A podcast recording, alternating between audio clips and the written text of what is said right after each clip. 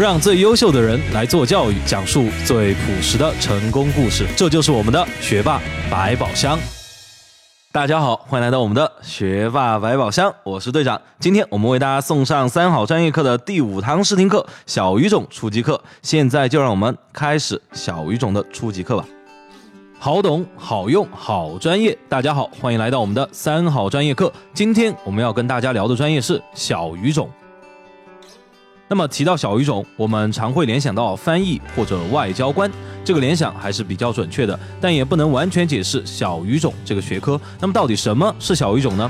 小语种就是指在少数国家应用的外语语种，也就是说，像英语作为被很多国家使用的语言啊，就不算是小语种。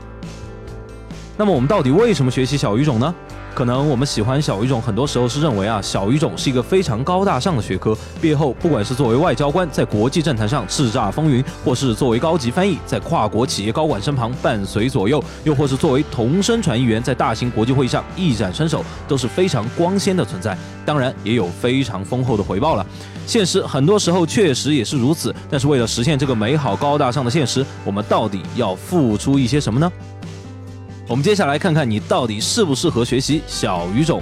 学习小语种有三大挑战。首先，小语种数量众多，选择起来是一个难度相当高的工程。当前，在我国高校开设的小语种有八十余种，主要涉及两大语系，一类是欧洲语系，主要包括俄语、法语、西班牙语、德语、葡萄牙语、荷兰语、捷克语、瑞典语、波兰语等等；另一类是亚非语系，主要包括日语、越南语、缅甸语、泰国语、阿拉伯语、乌尔都语、豪萨语、波斯语、斯瓦西里语、普什图语等等。在这些小语种里，常年招生的有十多个，其他。他语种则是隔年或者数年才招一次。从整体情况来看，同学们更偏向于选择欧洲语系里的法语、德语、西班牙语，其次是亚非语系中的日语和阿拉伯语。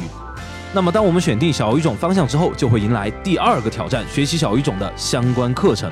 而每个小语种开设的课程也是各不相同的。一般来说呢，可以分为四类。第一类是所有专业都需要修习的通识课程，比如马哲、思修、毛概等等。第二类是专业基础课程，包括精读、听力、写作、翻译等等。第三类是相关的文学经典的研读和历史的学习，这是因为要学好一门小语种啊，不能仅仅只学一个国家的语言，还要理解这个国家的文化。第四类是和政治、外交、商贸、金融等相关的应用课程。学习这些课程的原因呢，是因为语言呢，它需要应用的载体。独立。如果你想收听我们付费完整版的内容，请在微信搜索关注我们的微信公众号“三好专业课”。感谢大家的捧场，我们明天见。